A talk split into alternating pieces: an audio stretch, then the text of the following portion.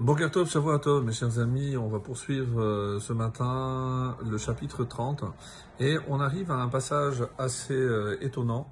Comme vous allez le constater, donc il s'agit des paroles d'un sage qui s'appelle Aluka et euh, d'après les différents commentaires, donc il ne faut surtout pas l'assimiler à Shlomo parce qu'on sait que Shlomo avait plusieurs surnoms et en tout cas de la majorité des commentateurs, il ressort que le nom de Halouka correspond à un philosophe.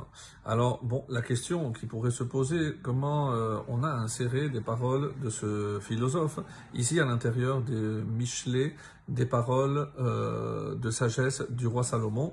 Donc, im yesh bagoyim, si on te dit qu'il y a de la sagesse chez les nations, ta amin, il faut croire. Donc, est-ce qu'on on se basera sur ce principe pour faire aussi connaître la sagesse des nations? Et c'est comme ça qu'il faut voir donc les paroles qui vont suivre, euh, où il y a toujours euh, des paroles de grande sagesse et euh, desquelles on peut évidemment s'inspirer pour notre quotidien. En tout cas, dans la présentation de ce qui va suivre, il y a sept grandes parties qui sont on va dire répartis par des chiffres. Des chiffres 4, les chiffres 3. Donc on va voir au fur et à mesure.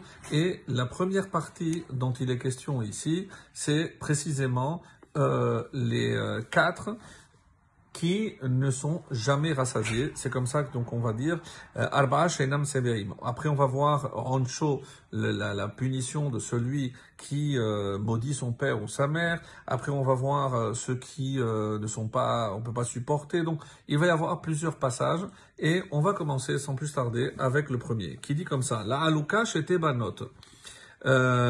pour Aluka, chez Tebanot, donc à deux filles. Have, have. Donne, donne. Évidemment, c'est un raccourci, puisque qu'est-ce que ça veut dire? Apparemment, ça n'a pas de sens. Donc, Aluka a deux filles, et ces deux filles disent toujours donne, donne. Autrement dit, jamais elles ne sont satisfaites, jamais n'ont dit non, ça suffit, on a assez. Elles sont toujours un appétit. On va voir évidemment de quelles filles il s'agit. Évidemment qu'on a expliqué que ce sont des paraboles. Et c'est pour ça que euh, il commence par deux, mais après il dit trois et ensuite quatre. Donc on va voir euh, par rapport comment il les a répartis. Et c'est toujours dans euh, le quinzième verset, Shalosh Hena Lotisban. Il y a trois qui ne sont jamais rassasiés. Donc trois filles, est-ce que évidemment on a compris que des filles c'est des concepts, ce ne sont pas des filles en chair et en os.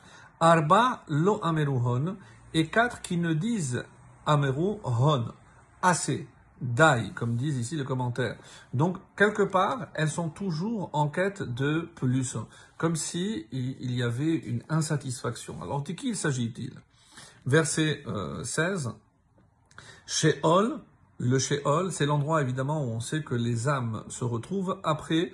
Donc, est-ce que c'est l'enfer ou pas l'enfer? Donc ça, on ne rentre pas dans la discussion, mais il y a des, enseignements qui nous disent que le Sheol n'est jamais satisfait, puisque tant qu'il y a des morts, évidemment qu'il se nourrit, donc euh, cet endroit se nourrit des âmes des personnes qui quittent ce monde. Ve'otzer racham. Otzer racham, c'est l'arrêt littéralement de la matrice. De quoi s'agit-il? Les commentaires disent ici que racham désigne une femme ou aussi la matrice, une matrice stérile. C'est-à-dire euh, la femme qui est stérile, elle voudra toujours avoir un enfant, elle ne se contente pas de son sort, comme l'expression de Rachel, si je n'ai pas d'enfant, meta anochi, je suis comme morte. Donc c'est quelque chose à laquelle aspire même une femme stérile, c'est de donner la vie. Eretz lo amayim, la terre qui n'est pas rassasiée d'eau. Puisque dès qu'il y a la sécheresse, on voit les, malheureusement les conséquences. Donc la terre a toujours constamment besoin d'eau. Ve'esh lo amrahon. Et le feu qui ne dit pas assez. Le feu cherche toujours à dévorer, à détruire. Ici, c'est le feu sous l'aspect évidemment destructeur qui malheureusement donc fait toujours des ravages. Et enfin le 17, Raïn donc là, on rentre dans l'autre catégorie de, un œil qui se moque du père. Vetavuz likehat em et méprise l'obéissance due à la mère. Yikeruhu orbe nachal, les corbeaux nachal du torrent.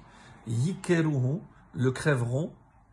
Qu'est-ce qu'ils vont crever? Les yeux. Justement, cet œil qui s'est moqué du père, ben, il va euh, subir la conséquence, il va perdre son œil. Veyocheluhu bene nacher, et les petits de l'aigle le dévoreront. Donc ici, on parle de deux espèces. Le, le corbeau qui est connu par sa cruauté, donc il va crever, mais il n'en profite même pas.